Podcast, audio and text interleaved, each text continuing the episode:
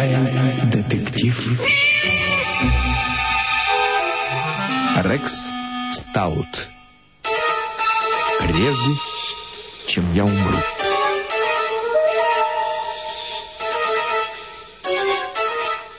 В тот октябрьский день домашняя атмосфера стала для меня совершенно невыносимой. Под домом я подразумеваю контору Нира Вулфа, где я работаю, расположенную на первом этаже его собственного дома на западной 35-й улице. Вскоре должна была наступить передышка, так как Вулф ежедневно проводил два часа с четырех до шести наверху в оранжерее со своими орхидеями. Однако до четырех оставалось еще полчаса, но я уже был им сыт по горло. Впрочем, я особенно не виню его.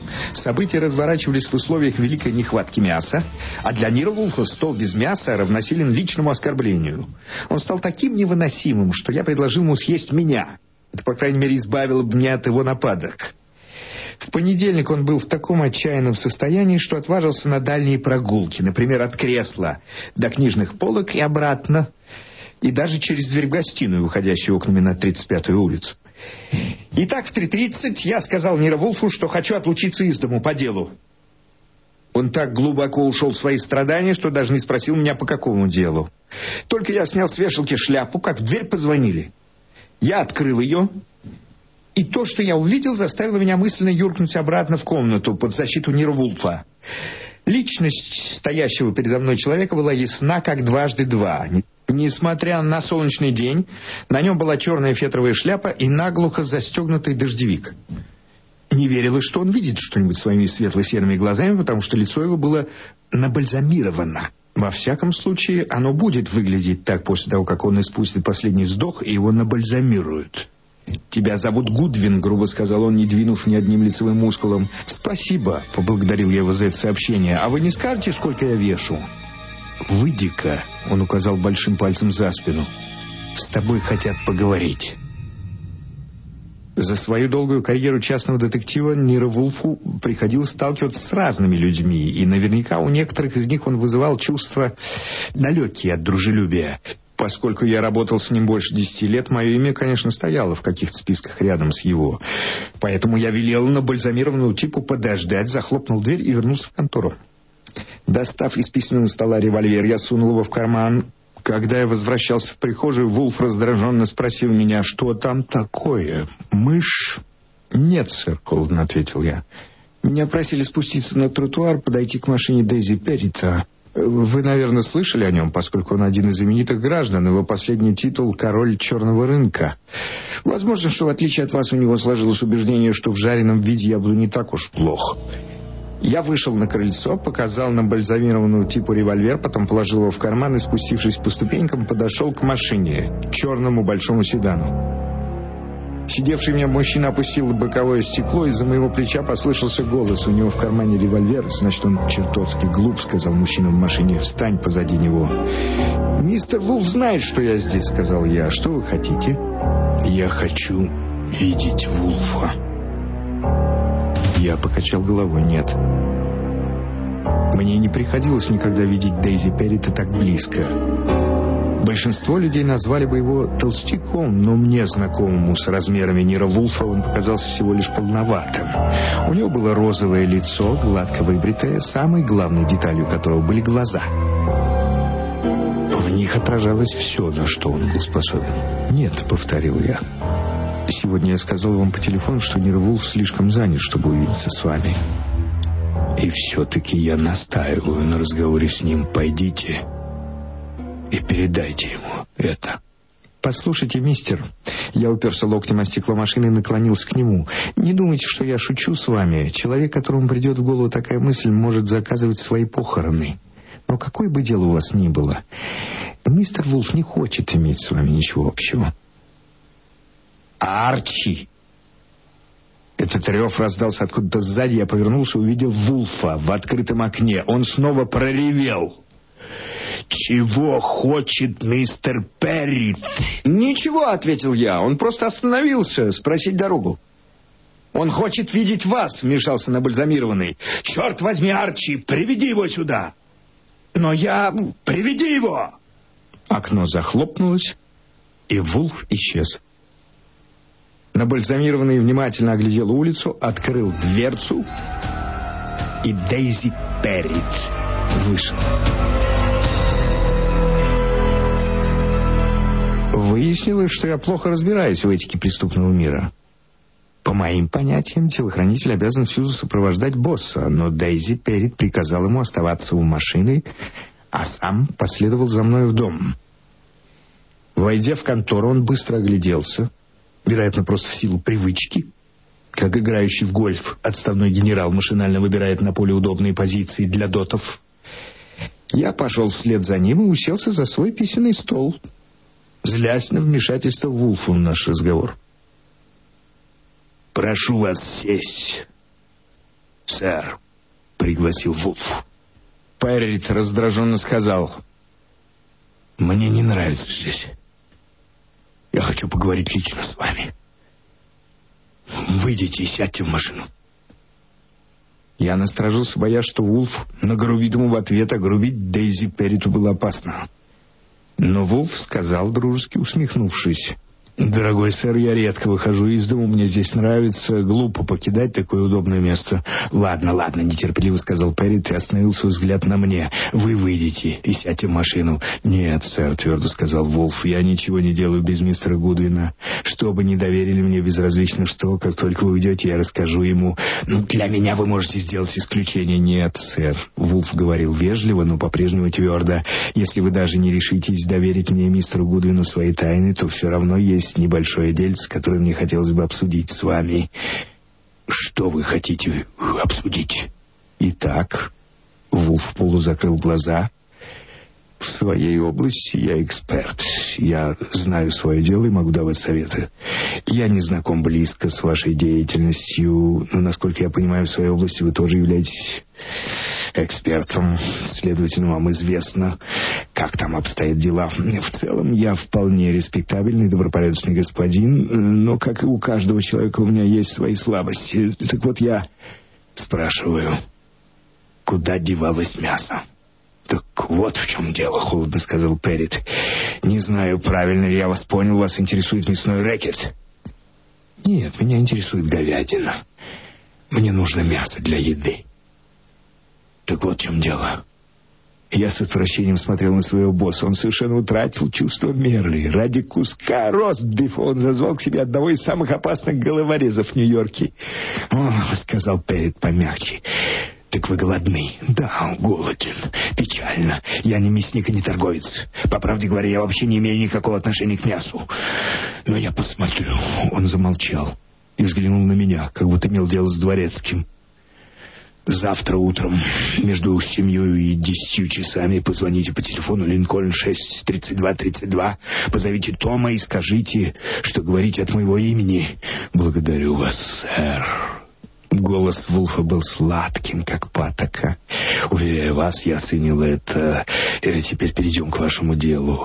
Сегодня утром мистер Гудвин мне сказал, что ответил вам по телефону, что я слишком занят, чтобы повидаться с вами. Ну, конечно, это была только отговорка. На самом деле он имел в виду вот что. В работе детектива профессиональный риск сравнительно высок. Э, в вашей э, он еще выше, так что было бы неразумно объединять их. Э, к сожалению, я вполне согласен с мистером Гудвином Уильям, не стоит доверять мне ваши тайны, раз я не смогу взяться за ваше дело. Так что извините меня. «Мне нужна помощь», — сказал Перрит. «Не сомневаюсь, иначе вы не пришли. Я не часто нуждаюсь в помощи, но когда таковое случается, получаю лучшую. Я люблю иметь все лучшее. Сейчас мне нужны вы, я заплачу вам за помощь». Перрит достал из кармана тугую пачку, перебросил ее Вулфу. «Здесь пять кусков». Это только для начала. Меня шантажируют. И вашей задачей будет прекратить шантаж. Я вытаращил на него глаза. Мне и в голову не могло прийти, что найдется человек, способный шантажировать Дейзи Перрита. Но ведь я уже сказал вам, мистер Перрит, меня шантажирует дочь. Об этом не знает ни одна душа, кроме меня, а теперь и вас с вашим помощником. Есть одно щепетильное обстоятельство. Я не рассказал бы о нем даже матери, если бы она была еще жива. Но теперь мне нужна помощь. Моя дочь, подождите. Остановить Дейзи Берри-то нелегко, но мне это удалось. Я вскочил с кресла и стал перед ним.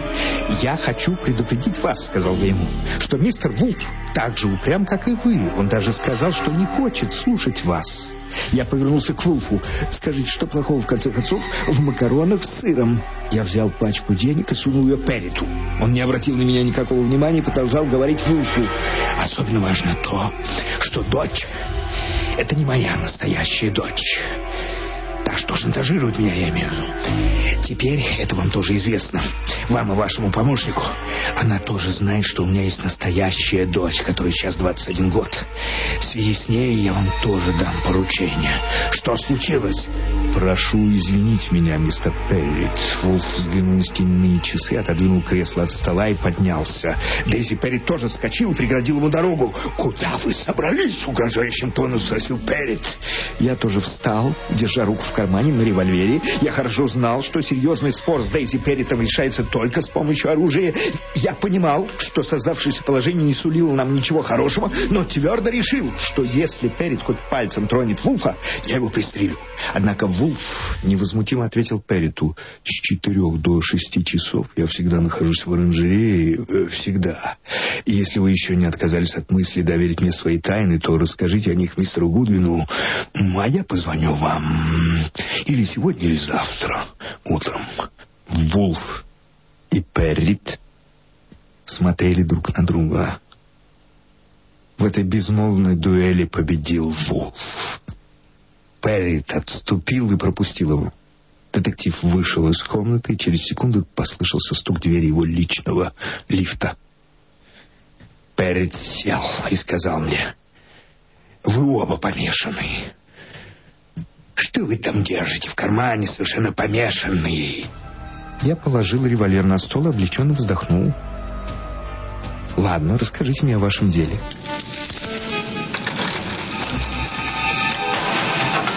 Читаем детектив.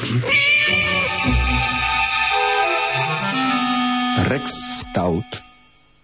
Прежде, чем я умру.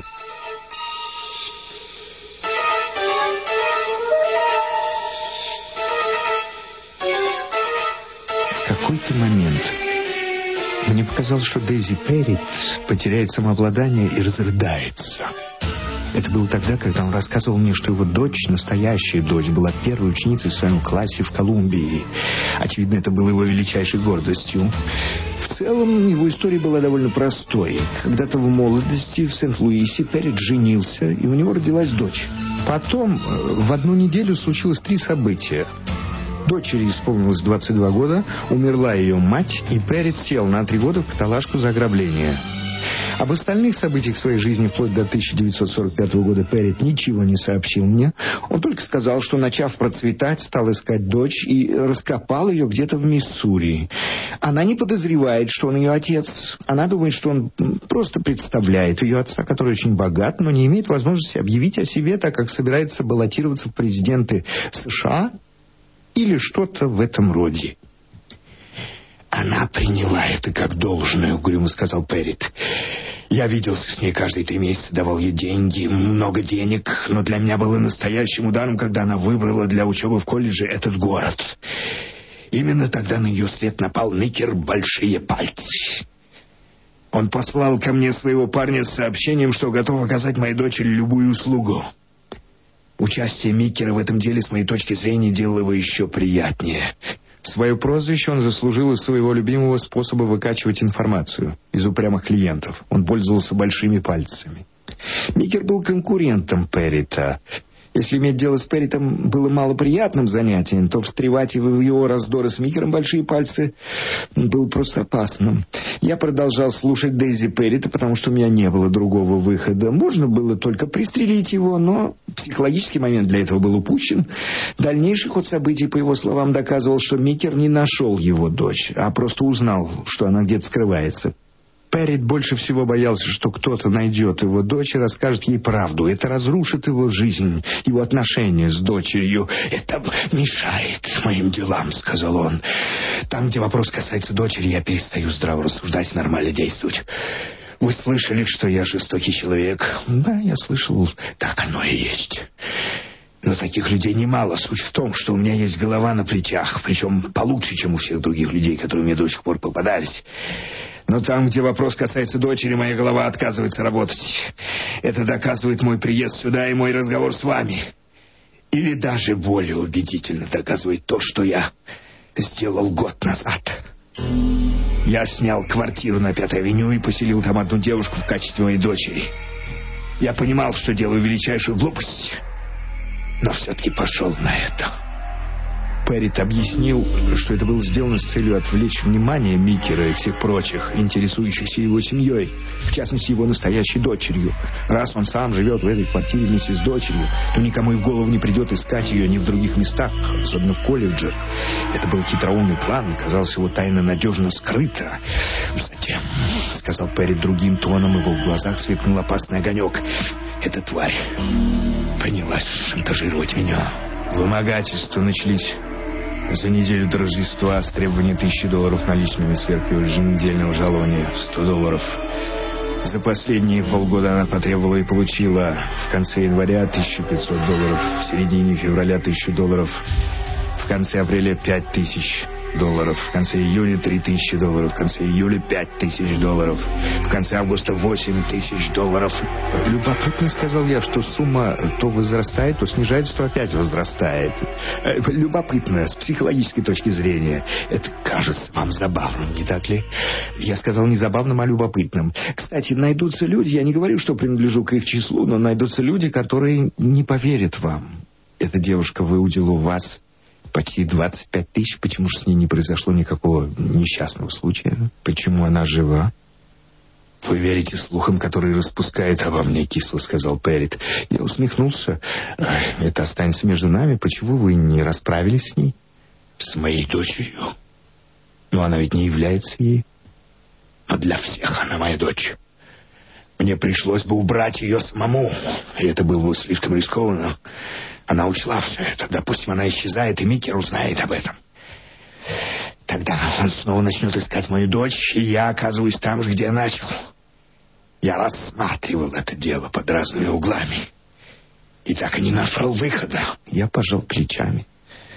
Значит, вы останетесь дорогостоящей дочерью. Я останусь жадной дурой. Вчера вечером она потребовала у меня 30 кусков. Тогда я решил обратиться за помощью. Услышав цифру, я присвистнул. Это уже слишком. А почему бы вам и не урезать ее аппетиты? Я пробовал. Неужели вы думаете, что я так легко раскошеливался? Нет, не думаю. Правильно делаете. Я пытался урезонить ее, но в определенных границах, поскольку представил ее своей дочерью. Поэтому мне нужна помощь. Я знаю немало юристов, но ни одному из них я не рассказал бы десятой доли того, что рассказал вам. Я выбрал для своего дела Нира Вулфа, потому что у него есть голова на плечах. Он должен договориться с ней. Перрит указал на пачку банкнотов. Это для начала. Я уплачу за все, что будет сделано. И уплачу неплохо. Вулф не возьмет этих денег. Перрит пропустил эти слова мимо ушей. Мне начало казаться, что своими жизненными успехами он обязан особому устройству барабанных перепонок, не пропускавших все нежелательные звуки. «Вам понадобятся деньги, чтобы ладить дела с этой девушкой», — сказал он. «В качестве моей дочери Вайолет Перрит. Но настоящее имя Анжелина Мерфи. Я привез ее из Солт-Лейк-Сити, где она скрывалась от полиции под именем Салли Смит». Перрит рассказал мне много всего гораздо больше, чем мне хотелось знать. Но тут поздно было что-то менять. Покончив с темой Вайолет Анжелины Салли, он перешел к настоящей дочери. Ее зовут Бьюла Пейдж. Когда он начал говорить о ней, я решил, что он сейчас вытащит из кармана и начнет показывать мне ее фотографии. И так изменился его голос. Послушайте его, так все студенты и в подметке не годились. Он входил в целый ряд несущественных деталей, что я простил, так как ему не с кем было поговорить о ней. Я уже сказал Вулфу, что поручу ему кое-что в связи с моей дочерью, заявил Перрит. Есть опасность, что ее могут узнать, так как она очень похожа на свою мать. Но мистер Вулф не занимается пластическими операциями, запротестовал я. Обратитесь к хирургу. Вы находите это забавным? Спросил Перрит. От его тона у меня мороз прошел по коже. Я услышал голос убийцы. Очевидно, он мог простить многое, но только не шутки в адрес Бьюлы. «Не слишком», — вежливо сказал я. «Но вы напрасно думаете, что мистер Вулф может избавить вашу дочь от сходства с матерью. Я этого не требую». У Бьюлы есть привычка. Она сидит, опустив плечи, слегка сутулившись, а потом вдруг оживляется. Рывком. Эта привычка она унаследовала от матери, и так ее можно безошибочно узнать. Я пытался отучить Бьюлу от этой привычки, но мои слова на нее не подействовали, а настаивать не хотелось. Может быть, Вулфу удастся. Конечно, несколько острот висело у меня на кончике языка, но я сдержался. Надо было поскорее выставить Перрита из дома, пока он не заставил нас давать Бьюле уроки математики, которая была, как выяснилось, ее единственным слабым местом. Но он не собирался уходить и сообщил мне еще кучу разных сведений. Второй секрет его успеха заключается, я думаю, в его дотошности. Наконец он поднялся. «Вайолет пока еще слушается меня», — сказал он. «Она хочет до конца обчистить меня». Если Вулф захочет поговорить с ней, то позвоните мне по одному из номеров, которые я вам дам. Я позабочусь, чтобы она приехала. А теперь откройте дверь и попросите Арчи. Я удивленно посмотрел на него. Кого позвать? Я же сказал Арчи. Надо же. Значит, Набальзамированного типа тоже зовут Арчи. Я проводил Перрита в холл, отдал ему шляпу и пальто, затем выглянул в дверь и окинул взглядом улицу. «Все в порядке», — сказал ему через плечо, — «позовите его сами». Но ему не понадобилось этого делать. Мой тезка, стоявший на готове у черного седана, подбежал к крыльцу и сказал патрону «Все в порядке». Дейзи Перрит спустился по ступенькам и сел на заднее сиденье машины. Мой тезка устроился на переднем, завел мотор, и они укатили. Я отправился на кухню, чтобы выпить стакан молока. Там находился наш шеф-повар Фриц Бреннер. Нарезая лук, он улыбнулся мне. «Все в порядке?» «В порядке», — ответил я, сделав большой глоток. «Остается решить только один вопрос. Какого цвета саван мы предпочитаем?»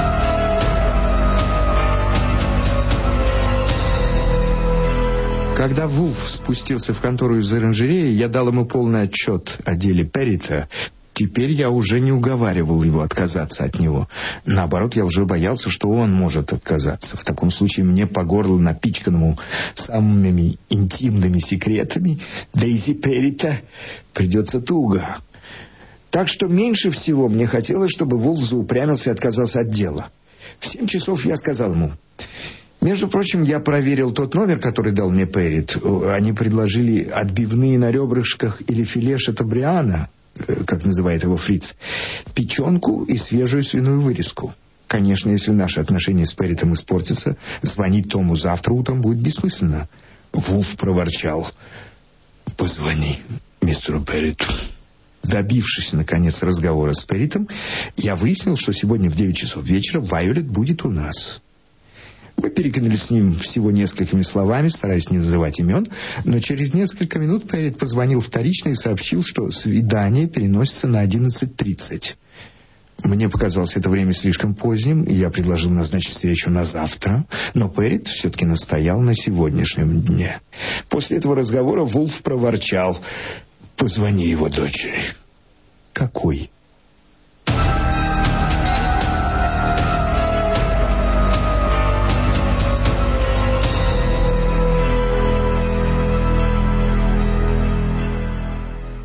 Глава из романа Рекса Стаута «Прежде чем я умру» читал заслуженный артист России Вячеслав Захаров.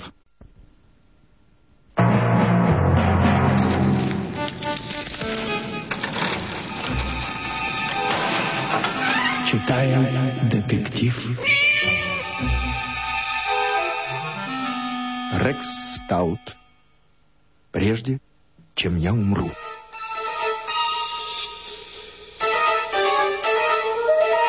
Добившись, наконец, разговора с Перритом, я выяснил, что сегодня в 9 часов вечера Вайолет будет у нас. Позвони его дочери. Какой? Вайолет или Бьюли? Его дочери. Мисс Пейдж. Неужели вам так хочется поскорее научить ее упрямляться?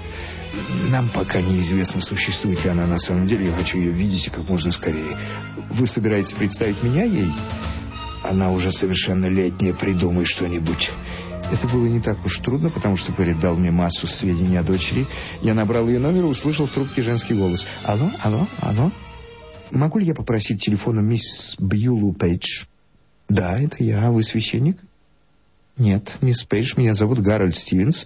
Я приехал из Дейтона, штат Огайо. Могу я поговорить с вами?» «Ну, конечно, жаль только, что он не священник.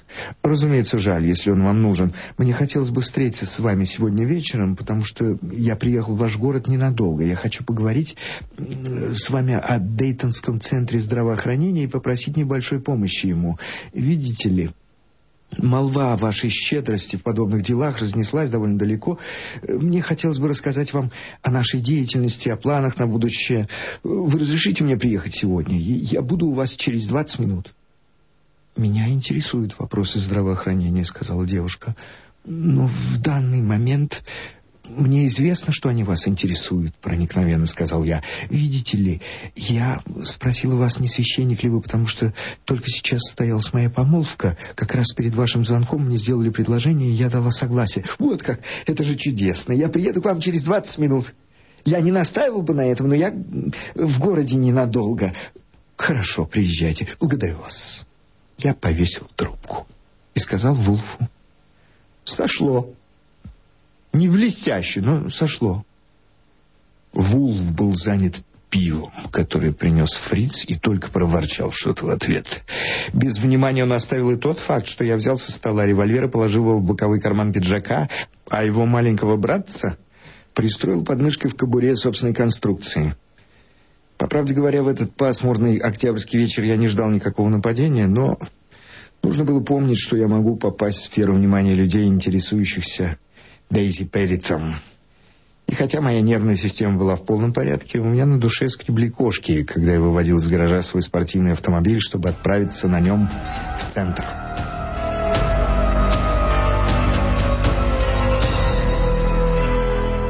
Кое в чем Перрит создал у меня неверное представление о своей дочери. Судя по его рассказам, я решил, что все свои деньги она тратит на учебники и общественное здравоохранение, но ее квартирка была обставлена весьма комфортабельно. В большой гостиной стоял красивый дорогой письменный стол, на стенах были полки с книгами. Зато в другом отношении Пэрит оказался прав. Одного взгляда на девушку было достаточно, чтобы понять, что она не принадлежит к легкомысленному типу искательниц приключений или постоянных посетительниц баров. На мой вкус она была несколько низковата и толстовата, но все, что полагается иметь двадцатилетней девушке, было при ней, в том числе приятное лицо со светлыми глазами, совершенно иными, чем глаза ее папочки. Поскольку она сообщила мне о только что состоявшейся помолвке, я ожидал увидеть у нее счастливого жениха. И не ошибся. Это мистер Шейн, представила мне его Бьюла, и мы пожали друг другу руки. Он сейчас отчитывает меня. Он считает, что я не должна была шутить по поводу священника. Возможно, он прав, но тогда не надо было меня спаивать. «Подожди», — запротестовал улыбаясь Шейн. «А кто приготовил коктейль?» «Я», — призналась Бьюла. Во время этого разговора они стояли рядом и поминутно, как бы невзначай, касались друг друга. Очевидно, их отношения находились на той стадии, когда два существа, естественно, тянутся к слиянию. Она спросила меня, неужели девушка не имеет права выпить коктейль в честь помолвки? «Кстати, здесь еще осталось, хотите?» Она подошла к столу и взяла шейкер. «Здесь хватит на бокал». «У меня есть лучшее предложение», — сказал я, перебив ее. «Мне стыдно, что я прервал ваш праздник. Почему бы вам не продолжить его у моего друга?» Я выдал свою лучшую улыбку. Я остановился у своего друга на 35-й улице. Он довольно известный человек и к тому же гостеприимный. Я позвоню ему и предупрежу, что мы приедем. Согласны? Молодые люди приглянулись. Но, в конце концов, сказал Шейн, мы не только для него, но и для вас совершенно посторонние люди. В какой области известен ваш друг? Спросила Бьюла, кто он.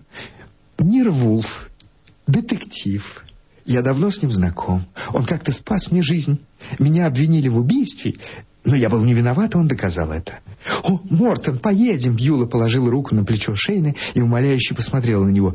«Это моя первая просьба после помолвки. Ты не можешь отказать в ней». Она обернулась ко мне. «Уговорим его поехать. Он очень строг в отношении приличий, поскольку заканчивает юридический колледж и свято убежден, что именно юристы должны стоять на страже законности и морали».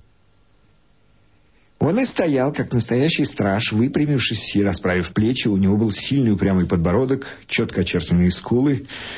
Общую картину немножко нарушали очки в массивной оправе. Он сказал, что собирается поехать домой позаниматься. Э, Бьюла сказала, что не будет же он заниматься в день их помолвки. Когда этот разговор кончился тем, чем всегда кончаются такие разговоры, я получил разрешение позвонить по телефону своему другу. Голос Фрица ответил мне «Фриц», говорит Гарольд Стивенс. «Нет-нет, гость мистера Вулфа, Гарольд Стивенс. Могу я поговорить с мистером Вулфом?»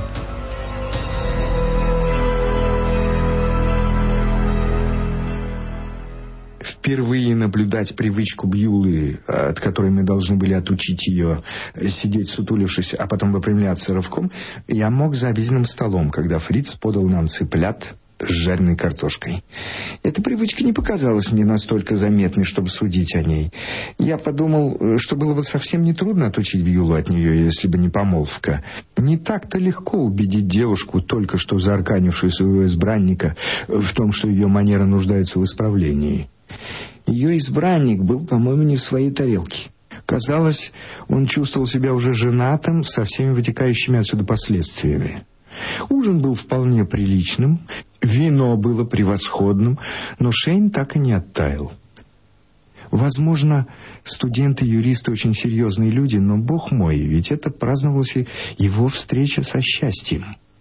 Я делал все возможное, чтобы поддержать веселье, так как опасался, что при серьезном повороте разговора Бьюла начнет меня расспрашивать о деятельности Дейтонского центра здравоохранения. К моему удивлению, все усилия поддерживал Вулф. Он расспрашивал Бьюлу о ее учебе, рассказывал о случаях из своей практики, даже пытался подбить Шейна, он отечески называл его Мортоном, на рассказ о ее вкусах и стремлениях. «По правде говоря, я ничего не знаю, кроме юридических наук», — сказал ему Мортон, когда Фриц расставлял тарелки для салата. «В этом главный недостаток специального образования. Вы остаетесь полным невеждой во всех других областях. Это, конечно, прискорбно». «Разумеется», — Вулф потянулся за соусником, «но не так прискорбно, э, как невежество в своей области. Надеюсь, вы отдаете себе отчет, Мортон, что очень немногие люди любят юристов». Я не люблю их. Они неисправимые крючкотворы. Они считают, что все имеет две стороны, а это чепуха. Они невыносимые говоруны. Как-то я поручил одному юристу кое-что составить для меня, и он ухитрился сделать это на одиннадцати страницах, хотя вполне хватил бы и двух. Мортон был слишком хорошо воспитан, чтобы спорить с хозяином дома. «Конечно, сэр, я стараюсь не тратить на это больше слов, чем нужно. Ради бога, делайте это покороче. Еще соус, Гарольд?» Я чуть не пропустил его замечание, так как мой мозг был занят другим. Что будет, думал я, если мы сообщим Дейзи Перриту о помолвке его дочери? Сам он, конечно, еще не подозревает об этом, поскольку это произошло только что и должным образом оценит наше сообщение. Я решил, что как только мы выйдем из-за стола, я поднимусь в свою комнату, позвоню оттуда Вулфу, получу его добро и свяжусь с Дейзи Перритом. Все так и произошло, кроме одной небольшой детали. Я не мог найти его ни по одному из пяти телефонов. Я оставил везде для него сообщение, чтобы он позвонил нам, затем спустился вниз и присоединился к гостям, которые пили в конторе кофе. Вулф и Бьюла распевали песни, по меньшей мере Бьюла. Она и в самом деле пела что-то на незнакомом мне языке. Вероятно, это были песни, которым, как она рассказала за обедом, ее научил студент из Эквадора. А Вулф отбивал ритм пальцами и подпевал. Для него это была пьяная оргия, и мне оставалось только присесть и порадоваться за него, если бы не заботы. Был уже одиннадцатый час, и мне хотелось отвезти наших гостей домой, так как Вайлет могла приехать раньше времени. Поэтому я оставался на ногах. Выкурить гостей было совсем нетрудно, так как Мортон был готов уйти в любой момент. Прощаясь, Вулф вел себя как джентльмен, привстал с кресла и пожелал им доброй ночи. Я полагал, что Мортону не терпится попасть домой позаниматься, так как вино и песни никак не подействовали на него, но я ошибался. Когда мы стояли около спортивного автомобиля, он вдруг положил руку мне на плечо, жест интимный, на котором в другой раз он отважился бы только после года знакомства, и заговорил. Знаете, вы шикарный парень, Стивенс. И эта ваша идея была шикарной. А теперь мне в голову пришла идея. Наверное, в этом виноват вино, ну и что из того? Чья это машина? Мистер Вулфа? Он позволяет мне пользоваться ею? Ну, у вас, конечно, есть права. Чертов юрист. Конечно, сказал я. Права выданы на мое имя. Тогда что вы скажете о такой идее? Вы везете нас в Мэриленд. Это займет только четыре часа. И мы регистрируемся. Он посмотрел на стоящую рядом Бьюлу. «Как ты смотришь на это?» Она решительно ответила, «Мне это не нравится». «Что?» — удивился он, «почему?» Потому что не нравится. Пусть у меня нет ни родителей, ни родственников, но я не собираюсь ехать среди ночи в Мэриленд и обзаводиться мужем. Пусть все летит к черту, но у меня будет настоящая свадьба. С цветами, фото и подружками. Во всяком случае, мне казалось, что ты это понимаешь. Я понимаю. А если мое общество может скомпрометировать тебя как будущего председателя Верховного суда, то на этот счет у меня тоже есть идея. Бьюлу несло без удержу. Ты можешь поехать домой на метро, если тебе так надо заниматься, а я и мистер Стивенс отправимся куда-нибудь потанцевать. Она положила мне руку на рукав. Я чувствую себя виноватой, мистер Стивенс, потому что мы так и не поговорили о вашем центре здравоохранения. Не, не можем ли мы танцевать и говорить о нем одновременно?» Минуту мне казалось, что я пропал, но любовь всегда найдет выход. Студент-юрист пустился в объяснения, уговоры. Наконец они помирились, и все кончилось тем, что мы сели в машину и поехали в город.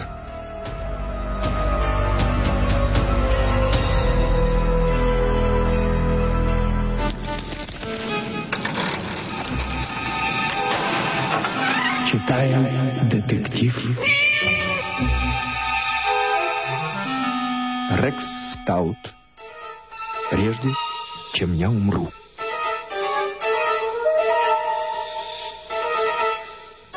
Когда я вошел в контору, Вулф восседал около картотеки и проглядывал документы на своей орхидеи. Я сел за свой стол и спросил его, звонил наш клиент? Нет. Он что-нибудь пропустит, как чуть не упустил своего зятя. Мортон просил меня отвезти их в Мэриленд, где они могли бы сегодня вечером сочетаться браком. Бьюла сделала вид, что хочет выйти замуж обычным путем, но это только отговорка. Настоящая причина ее отказа заключается в том, что она познакомилась со мной. Она отсылала Шейна поехать на метро, а мне предлагала повезти ее в бар. Не знаю, как я объясню ей, что я не хочу взять я к Дези Перриту. Она слишком приземиста. Не слишком. Во всяком случае, не настолько, чтобы это нельзя было исправить. Зевнув, я посмотрел на часы. На них было одиннадцать, четырнадцать. Я взглянул для проверки на стенные часы, привычка, от которой я никак не могу отучиться. Они показывали столько же. «Жаль, что Перрит не звонит», — заметил я. «Если мы подбросим ему несколько интересных сведений, то у нас будут шансы выйти живыми из этой переделки. Известие о поломке в Бьюла все-таки свежая новость». «У нас есть для него новости получше», — заявил Вулф. Я взглянул на него, так как в его тоне мне послышалось самодовольство. «Вот как, разве есть?» «Разумеется». «Неужели в мое отсутствие что-нибудь произошло?» «Нет, кое-что произошло в твоем присутствии. Очевидно, ты упустил это». В подобных случаях Вулф бывает невыносим. Тогда я стараюсь не допрашивать его, во-первых, чтобы не тешить его тщеславие, а во-вторых, потому что знаю, что он все равно не скажет. Поэтому, считая разговор оконченным, я поставил на стол машинку и стал печатать письма. Я дошел до пятого, когда в дверь позвонили. «Зовите ее Анжелиной», — посоветовал я ему, направляясь в прихожую. «Это ее встревожит».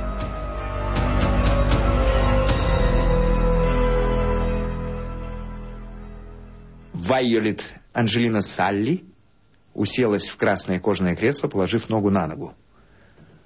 Вулф устремил на нее пристальный взгляд из полуприкрытых век И она выразительно посмотрела на него. Этот молчаливый обмен взглядами длился полминуты. «Ну и как я вам нравлюсь?» — спросила Вайолет с резким смехом.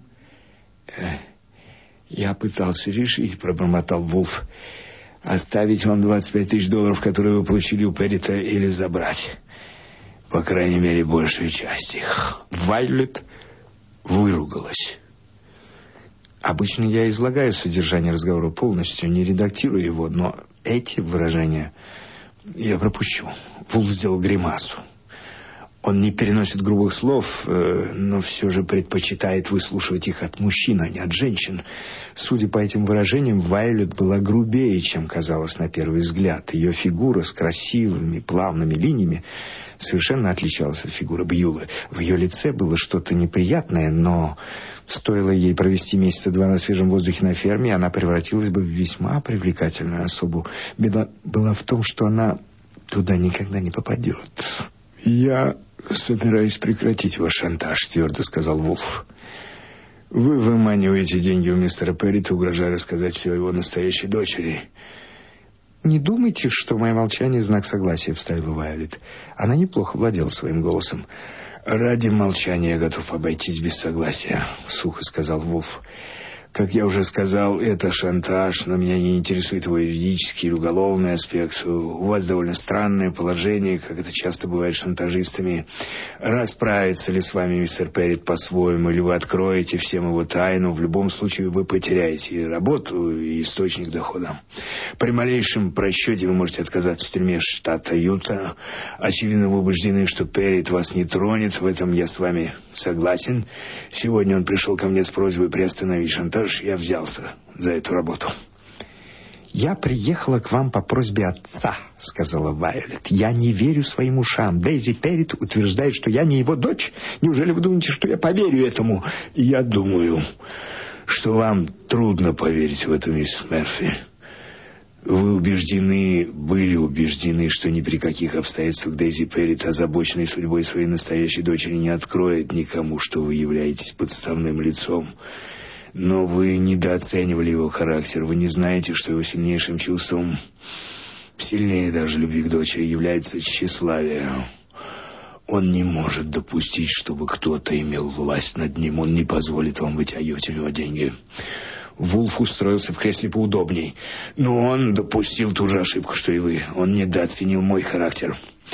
Вы потребовали у него 50 тысяч долларов. С этого момента, мисс Мерфи, когда бы вы не получили деньги от мистера Перрита сверх вашего недельного жалования, вы будете должны мне 90%. То есть из каждых 100 долларов вы будете отдавать мне 90. В противном случае власти Солт-Лей-Сити узнают о вас.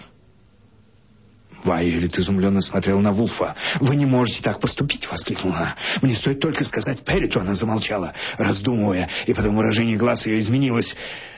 «Вы думаете, что я идиотка?» — сказала она. «Я отдам деньги вам, а вы передадите их Перриту?» Неужели он думает, что я попадусь на такую дешевую уловку? Она наклонилась вперед. «Послушайте», — серьезно сказала она, «может быть, вы думаете, что у меня не хватит храбрости для разговора с Перритом? Тогда я вам кое-что скажу». Она стала расстегивать платье. «Сегодня вечером я была в театре. Но если вы заметили на мне платье с длинными рукавами, знаете почему?» Вайли спустила платье с плеч и освободила одну руку. «Что вы скажете на это?» — спросила она. «Да». Это было зрелище. На белой коже от локтя до плеча темнели синяки. Я подошел ближе, Вайолет показала мне руку — Синяки могли быть нанесены пальцами, кулаками, а, возможно, каким-нибудь орудием. «Это еще не все», — сказала Вайлет. «Синяки есть и на других местах, но я покажу их только за плату». Я сказала Перриту, «Не думайте, что вы имеете дело с ребенком. Если будете издеваться надо мной, то я пойду и расскажу все. А потом вы меня не найдете, поэтому, мистер Вулф, бросьте меня запугивать». Она натянула платье на плечи и стала застегивать его. «Так что Дейзи Перрит у меня в руках». Я единственный человек из живущих, кому это удалось. Теперь вы думаете, что он может вернуть свои деньги с помощью этого паршивого вымогательства? Вулф поморщился. «Советую вам как следует обдумать мое предложение, мисс Мерфи», — сказал он спокойно. «Уверяю вас, что это моя собственная идея. Не стоит рисковать. Вы можете убедиться в правильности моих слов слишком поздно. Ваша судьба меня не интересует. Если вы получите деньги от мистера Перрита и не отдадите мне моей доли, то возмездие может настигнуть вас в любую минуту. Кстати, совершенно бесполезно пересказывать наш разговор мистеру Перриту. Я готов к этому и сделаю так, что он не поверит ни одному вашему слову. Черта с два не поверит. Он сам подсказал вам этот план. Нет. Вулф отодвинулся вместе с креслом от стола. Если бы вы знали меня получше, мисс Мерфи, то вы поверили бы, что эта идея целиком принадлежит мне. Я сам задумал этот план и, надеюсь, выгоду из него получу. Вы сможете оставлять себе 10 тысяч долларов из каждых 100 тысяч, которые вытянете из него. Вулф встал и направился к двери. Потом он повернулся к Вайолет. «Только одно предупреждение, мисс Мерфи. Естественно, вы захотите получить от Перрита как можно больше денег и исчезнуть. Возможно, он не станет преследовать вас по известным причинам, но со мной будет иначе. Я найду вас где угодно. Я почти так же тщеславен, как и мистер Перрит, и не люблю, когда меня надувают». Он вышел. Вайолет не повернулась в сторону двери. Она сидела, не сводя глаз с кресла Вулфа, как будто он еще сидел в нем. Уголки ее губ кривились, она была спокойной, что-то напряженно обдумывала. Наконец она повернулась ко мне и сказала, «Боже мой, какой он толстый!» Я одобрительно кивнул ей. «Вы храбрая женщина, я восхищаюсь вами. К счастью, вам не нужно принимать решение сразу, у вас есть время подумать. Утро вечера мудренее». Вайлет улыбнулась мне, я усмехнулся в ответ. «Вы не похожи на торгаша», — сказала она. «Вы выглядите здоровым и красивым».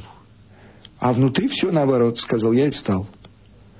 «Не предлагаю отвезти вас домой, потому что видел внизу вашу машину. Но могу составить вам компанию, чтобы подышать свежим воздухом». Она встала из кресла, подошла ко мне и измерила пальцами мой череп. «Свежий воздух», — сказала она. «Детка, разве я в нем нуждаюсь?» «Мы поделимся», — сказал я. «Девяносто процентов вам, а десять мне». Я взял в прихожей свой плащ и шляпу и проводил Вайолет к ее двухместному автомобилю. Я решил сопровождать ее не из любви к свежему воздуху. Я не осуждаю Вулфа за то, что он не предупредил Перрита о своем плане шантажа Вайолет, потому что этот план мог прийти ему в голову непосредственно перед разговором с ней, а может быть даже во время разговора. Но все равно этот план мне не нравился. Если Вайолет приедет сейчас домой и расскажет все Прериту, что вполне возможно, то тогда нельзя предсказать, как он отреагирует. Здравый смысл мог бы подсказать ему, что Вулф старается вернуть ему деньги, но беда в том, что для такого типа, как Перрит, не существует здравого смысла. Вероятно, он не верит, что на свете есть хоть один честный человек. Поэтому я сел в машину Вайолет.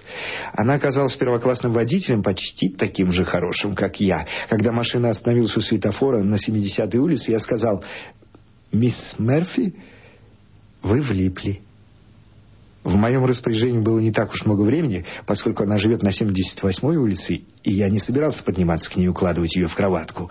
«Вы влипли», — сказал я, — «если будете продолжать шантаж. Говорю это искренне, потому что восхищаюсь вами. Если вы будете тянуть деньги из Перрита и не дадите Вулфу его доли, то вы пропали. Вулф — это комбинация гиены и шакала в одном лице. Если вы будете отдавать Вулфу его долю, то рано или поздно об этом узнает Перрит и накажет не только моего патрона, но и меня.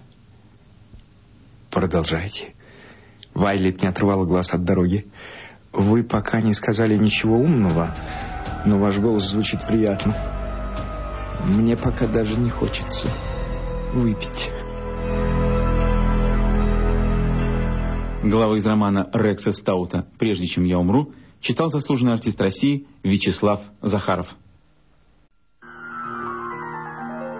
Литературное чтение на Радио России.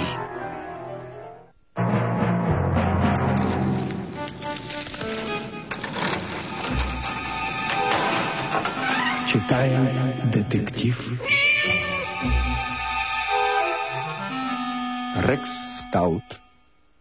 Прежде, чем я умру.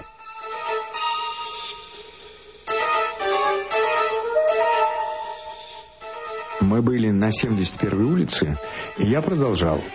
У вас нет ни единого шанса выбраться из этой истории. Вы застряли между Вулфом и Перритом. А такая позиция опасна даже для танка Шермана, а не только для леди. У меня есть одно предложение, благодаря которому вы спасетесь из этой мясорубки. Вы приезжаете домой и говорите Перриту. Если хотите, то я могу сделать это за вас. Что с шантажом покончено, что вы по-прежнему любящая, послушная дочь, но просите увеличить ваше недельное жалование со 100 долларов до 300. Вайолет бросил на меня быстрый взгляд. Таким образом, Вулф останется без своей доли, продолжал я. Сомневаюсь, что он вообще что-то рассчитывал получить, но во всяком случае разговор с ним я беру на себя почти наверняка Перриту устроит такой финал. Что касается вас, вы будете вести спокойный образ жизни, получать в год 15 600 долларов. Вы будете получать на 600 долларов больше, чем сенатор США. И вы можете оставаться в Нью-Йорке, встречаться с друзьями, посещать музеи, картинные галереи. И, кстати, я терпеть не могу женщин за рулем, но вы водите машину прекрасно. Да, я умею поворачивать и давать задний ход, согласилась она. Картинные галереи. Вы что, комик? Как-нибудь вы должны повести меня в тот придорожный ресторан, который принадлежит Перриту в Вестчестере. О картинных галереях я сказал просто так, забудьте это. Еще одно. Если вы собираетесь обдумать мое предложение, то, ради бога, не говорите Перриту ничего о двойном шантаже Вулфа. Иначе начнется такой садом, который трудно будет остановить. Неужели с презрением, спросила она. А может быть и не начнется? Вы сумасшедшие, если думаете, что Вулф и Перрит сговорились. Вы не знаете Вулфа. Зато я знаю Дейзи Перрита. Машина свернула на 78-ю улицу. Но вы Вулфа не знаете, продолжал настаивать я. При первой возможности я расскажу вам про него. Он так непроницаем не только из-за своего жира. Э, Перри только дважды в жизни встречал равного ему противника. Первый раз вас, а потом Вулфа. Вайолет остановила машину у тротуара справа, рядом с навесом. Я открыл для нее дверцу, но она уже вылезла благодаря своей подвижности и, обойдя машину, подошла ко мне.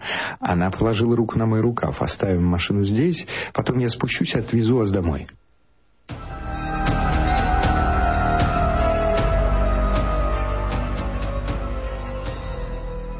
Второй раз за вечер мне приходилось выпутываться из неудобного положения, но на этот раз рядом не было Мортона, чтобы помочь мне.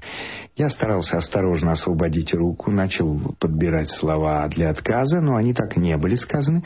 Больше того, дело обернулось так, что я мог вообще не сказать больше в жизни ни одного слова. На улицу со стороны Пятой авеню въехала на второй скорости машина. Около автомобиля Вайолет она замедлила ход и почти остановилась. Я стоял спиной. Я определил это только по звуку. Вайолет все еще сжимала мою руку. Когда она увидела машину, ее лицо застыло, она прижалась ко мне. Я резко повернулся, тут раздались выстрелы. Высунувшись из окна машины парень стрелял всего с 20 футов. Мне кажется, Вайолет была ранена первой же пулей. Она стала оседать на землю, я опустился вместе с ней.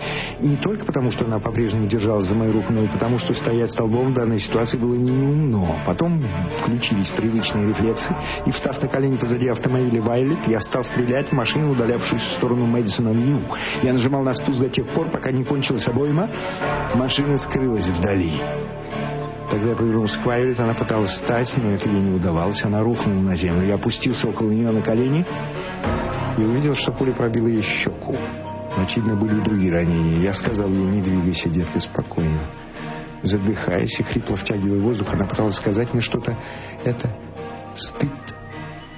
Наконец заговорила она. Стыд. Потом она замолчала и спустила дух. Я встал, огляделся. Открылись окна, послышались голоса. Кто-то уже бежал в мою сторону с Пятой авеню. Дверь многоквартирного дома открылась, оттуда вышел швейцар. Увидев, что ко мне направляется полицейский, я встал, крикнул «Врача!», нырнул в подъезд дома. Вестибюль был пуст, там стоял лифт с открытой дверью. Я нашел телефонный коммутатор, надел наушники, набрал номер телефона Вулфа. Наконец мне ответили. Нира Вулф слушает. Говорит Арчи. Я отвез ее домой. Мы стояли на тротуаре перед ее домом на 78-й улице. Приехал на машине какой-то парень, стал стрелять, потом уехал. Она мертва. Скажите фрицу. Ты пострадал? Только морально. Этот подонок Перрит решил убрать ее, а нас использовать. Как прикрытие. Скажите фрицу. Позади меня раздался начальственный голос. «Положите трубку немедленно!» Существование лейтенанта Роуклифа из отдела, занимавшегося расследованием убийств, является одной из причин, заставляющих меня сомневаться, что мир когда-нибудь достигнет стадии всеобщего братства. Без десяти три ночи в камере пыток 19-го полицейского участка на западной 67-й улице, где была размещена походная штаб-квартира, Роуклифф сказал мне «прекрасно». Он никогда не пользовался вульгарными выражениями, типа «Окей, прекрасно, я прикажу посадить вас в тюрьму». Я зевнул и сказал «Вы говорите это уже в четвертый раз. Меня это не устраивает, так же, как и мистера Вулфа и его юриста, но я скорее соглашусь на это, чем на что-то другое. Приступайте». Роу Клифф продолжал сидеть и хмуро смотреть на меня. «Разрешите мне подвести итог нашей беседе», — предложил я. «Дейзи Перрит приезжал, чтобы посоветоваться о чем-то с Ниро Вулфом. Спросите о теме беседы э, самого Вулфа». «Я уже дважды посылал к нему своих людей», — холодно сказал Роуклифф. «Но их даже не пустили в дом. Дверь, как обычно, закрыта, на засов. Фриц Бреннер поговорил с ними через щель, сказав, что Вулф спит» а он не собирается будить его наглые и высокомерные заявления.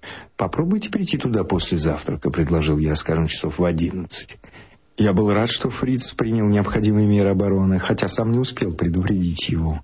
Конечно, если я буду сидеть в камере, то не смогу оказаться там и впустить вас. Итак, в 11.40 вечера приехал дочь Перрита, очевидно, тоже посоветоваться с Вулфом. Об этом разговоре вам тоже спросить лучше у него. Когда они закончили, я проводил мисс Перри домой, причем она сама вела машину. Около ее дома были в 12.30, мы стояли. Это ясно. Так оно и произошло. У человека в машине лицо было завязано носовым платком.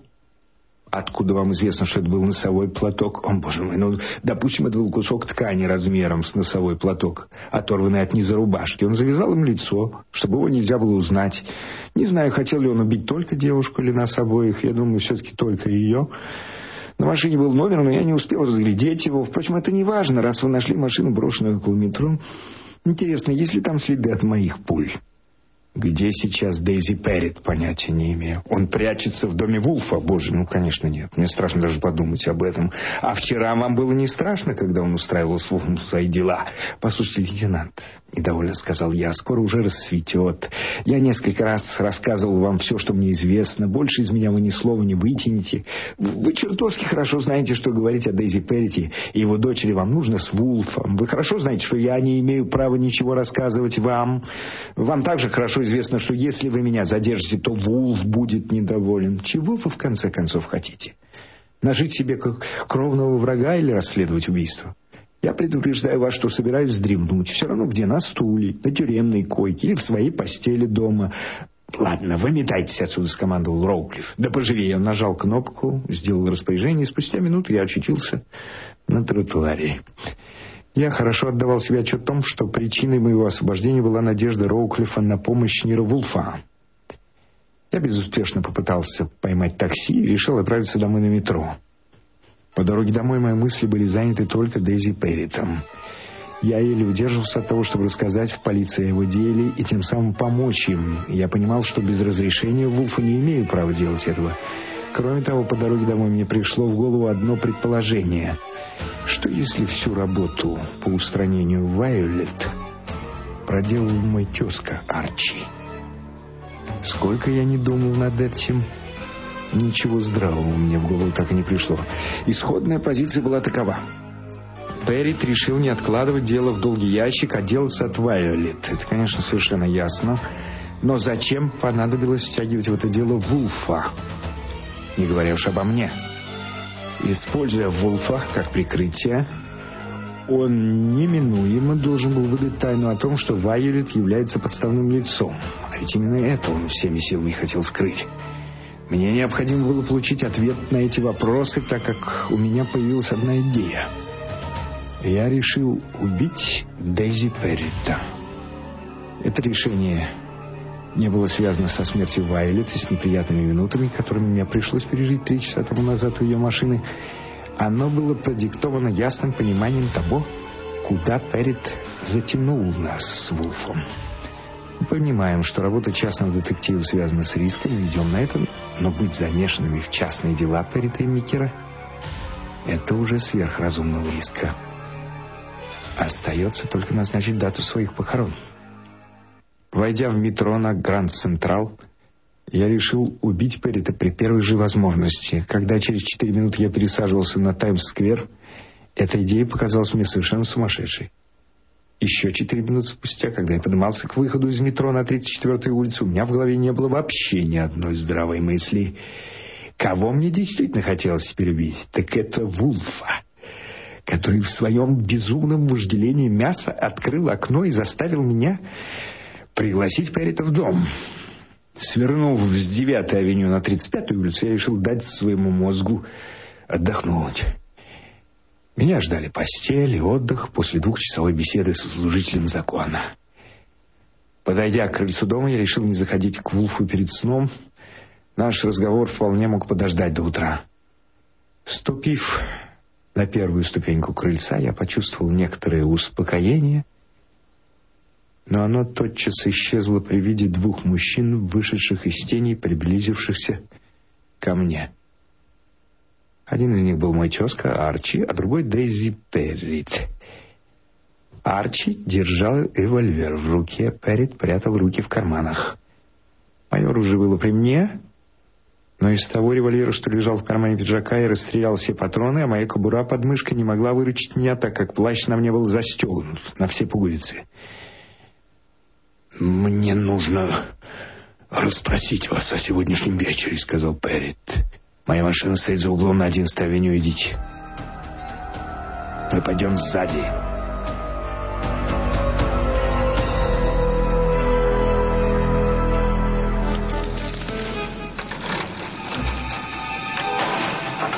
Читаем детектив Рекс Стаут прежде, чем я умру.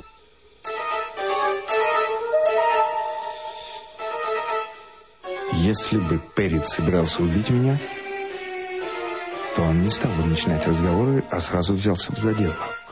Так что я вполне мог не обращать внимания на его приказание открыть дверь своим плечом. Правда, тут было одно «но». Дверь была закрыта изнутри на засов, значит, для того, чтобы войти в дом, мне нужно было поднять с постели фрица, не говоря уже о том, что, увидев открытую дверь, Перрит и его оруженосец смогли нанести нам визит. «Я предпочел бы поговорить здесь», — начал я. И замолчал, когда услышал шум приближающейся машины. Я повернулся, чтобы посмотреть на нее, так как после недавних переживаний этот шум действовал мне на нервы. Это было такси. За углом находился их парк, в это время они часто проезжали здесь. Я опять повернулся к Перриту. «Я предпочитаю говорить здесь, можете успокоиться. Мой револьвер не заряжен, я истратил все патроны, когда в этот момент из такси раздались выстрелы. Я не стал никуда нырять, а просто упал у крыльца, распластавшись на тротуаре. Потом я постарался перекатиться и укрыться за крыльцо. На этот раз мне вообще не удалось разглядеть человека в такси.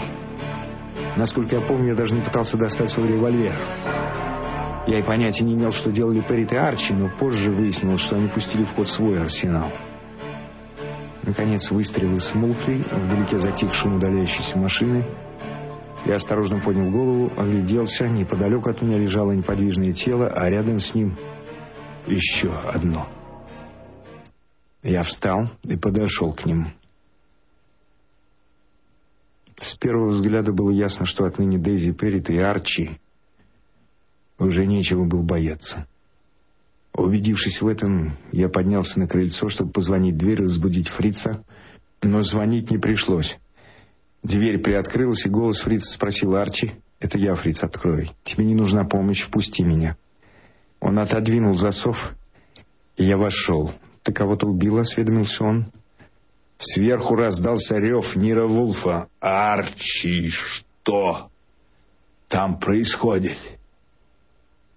И вот он явно подразумевал, что я должен, кроме всего прочего, принести ему извинения в том, что потревожил его сон. На тротуаре перед домом лежат два трупа, и рядом с ними вполне мог оказаться и третий, мой. С горечью воскликнул я и направился в контору, чтобы набрать номер телефона 19-го полицейского участка. Итак, конце концов, Роуклифу не понадобилось ждать встречи с Вулфом до 11 часов. Мой патрон принял его с сержантом в 4 часа ночи в своей спальне. Я не присутствовал при этом разговоре, так как меня в это время допрашивали в другой комнате. Как выяснилось позже, Вулф рассказал Роуклифу, что Перрис жаловался на шантажировавшую его дочь и просил оградить его от этого. Вулф признался, что он взялся за работу и переговорил с дочерью, приезжавшей к нему в контору. Он умолчал о том, что Вайолет была подставной дочерью, то есть подставным лицом. Таким образом, Бьюла была совершенно исключена из дела. Тем временем я отказался на допросе от всего, кроме очевидных фактов, что не увеличило моей популярности среди полицейских, но и не повредило моему здоровью. По достигнутому с Вулфом соглашению полицейские могли входить в дом для беседы с нами, но временная штаб-квартира у нас не устраивалась. Меня брали в работу дважды. Один раз выводили на улицу на место происшествия — а второй пытались поймать на противоречивых показаниях, хотя каждому было известно, что на мне не прокатишься. Потому как они вели себя, было ясно, что им меня жаль. Тогда не было времени, чтобы проанализировать ситуацию и понять, насколько они были правы в этом. Все это продолжалось до тех пор, пока не рассвело, и солнце не показалось в окне позади стола Вулфа. Как только полицейские ушли, включая Роуклифа и сержантов, Фриц спустился в кухню и занялся приготовлением завтрака. Я поднялся на третий этаж, постучался в дверь спальни Вулфа и, получив разрешение, вошел. В это время хозяин комнаты в желтой шелковой пижаме и желтых шлепанцах с загнутыми вверх носами выходил из ванной комнаты. «Ну что ж», — начал я, Слава богу, зазвонил телефон. Уходя из конторы, я всегда переключаю звонок аппарата на комнату Вулфа. Я снял трубку и сказал, «Контора Нира Вулфа». «Арчи», — говорит Сол, — «позови мне босса». Я сказал Вулфу, «Вас просит Сол Пензер». Он одобрительно кивнул. «Хорошо, поднимись к себе в комнату, посмотри на себя в зеркало, тебе нужно умыться». «Интересно, как выглядели бы вы на моем месте, если бы вам пришлось всю ночь кататься по тротуарам?» Вы хотите наедине поговорить с Солом? Разве вы поручали ему какую-нибудь работу? Конечно. В связи с делом мистера Перрита. Когда это вы успели? Я позвонил ему вчера вечером, когда ты провожал мисс Пэш. Пойди и умойся. Я вышел. Обычно я обижался, если Вулф отстранил меня от дела и поручал его кому-то другому. Но на этот раз у меня просто не было сил обижаться. Кроме того, Сол Пензер — это совсем другое дело. На такого малого, как он, трудно обижаться. Посмотрев на себя в зеркало в своей ванной, я убедился, что дело было не в моей внешности, как я и предполагал, и решил отложить бритье. Потом я вернулся в спальню Вулфа. Он надевал носки. «О чем вы хотите поговорить со мной?» — спросил я его. «Ни о чем». Я негодующе посмотрел на него. «Ну что ж, дай бог, в данный момент «Обсуждать нечего», — проворчал он. «Тебя дело не касается». Я сказал Роуклифу, что обещал Перитову прекратить шантаж и что угрожал его дочери разоблачением в полиции. Этот лейтенант совершенно слабоумный тип. Он заявил, что мне следовало бы подать на девушку в суд за шантаж. Вулф выпрямился. А, «Кстати, наверное, бесполезно звонить после смерти Перрита по, номеру Линкольн 63232». «Меня это не касается», — процедил я сквозь зубы и спустился в кухню завтракать. «Меня это не касается». И он еще назвал Роуклифа слабоумным. Я успел проглотить три оладьи, даже не распробовав их. Мой завтрак четыре раза прерывался телефонными звонками. Один раз пришлось потревожить мистера Вулфа, который к тому времени уже закончил завтрак и поднялся в оранжерею. «Звонил человек по имени Л.А. Шварц», — сказал я ему. Он адвокат Дейзи Перрита. Ему нужно немедленно повидаться с вами. Я назначил вашу встречу с ним на 11 часов. У меня есть номер его телефона. Если вы считаете, что это дело его тоже не касается, то я могу позвонить ему и отложить встречу. «Она состоится в одиннадцать часов», — сказал Вулф. «А ты не попробуешь позвонить по тому номеру?»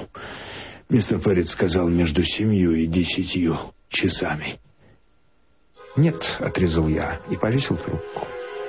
В течение следующих двух часов я в основном старался не заснуть в промежутках между телефонными звонками. Звонили главным образом газетчики, но я умел их укращать. Один звонок был иного характера. Говорил парень с хриплым голосом, таким хриплым, что мне все время хотелось помочь ему откашляться. Парень представился как друг Дейзи Террита. Он сказал, что хочет задать мне пару вопросов и предлагает встретиться для этого в клубе. Я ответил ему, что занят в конторе, но если он назовет мне свою фамилию, номер телефона, то я позвоню ему и сообщу, когда буду свободен. Он сказал, что не знает, где он будет, и что постарается позвонить еще раз. В заключение он сказал, очень жаль, что вы этой ночью не были заняты в конторе, и повесил трубку. Незадолго до 11 часов второй раз позвонил Сол Пензер. Я перевел звонок к Вулфу и получил распоряжение отключиться. В этом распоряжении я не нуждался, так как дело меня не касалось.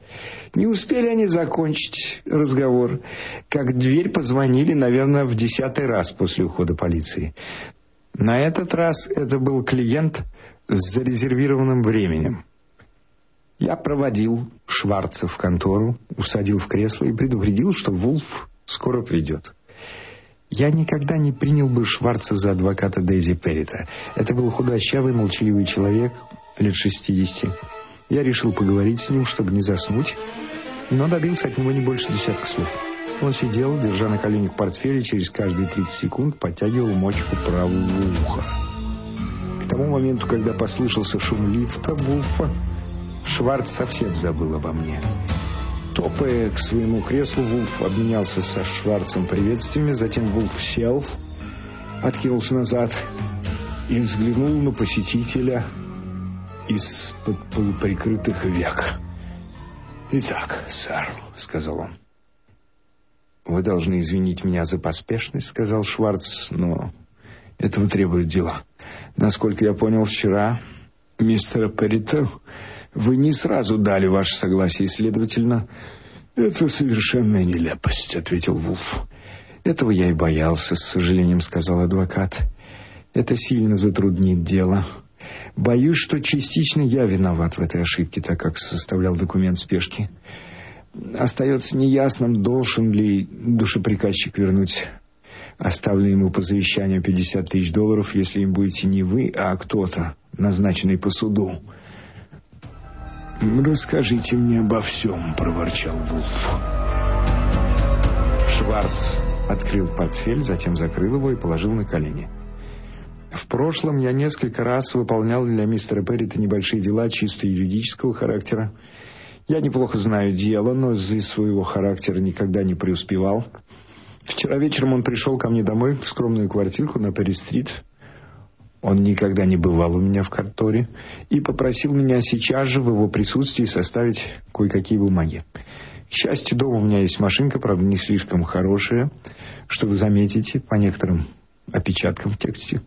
Составление документов было долгим делом, потому что я медленно печатаю, а также потому что требовалось соблюсти особые условия. Чрезвычайно трудно составить завещание для клиента на его дочь, не упоминая при этом ее имени. Адвокат мигнул. В отношении управления наследством не будет никаких сложностей. Оно заключается только в облигациях займа и в наличных общей суммы несколько больше миллиона долларов. Вся остальная собственность мистера Перрита, включая его интересы в различных предприятиях, отходит к его компаньонам. Это освещено в другом документе. Ваши же функции ограничиваются состоянием его дочери.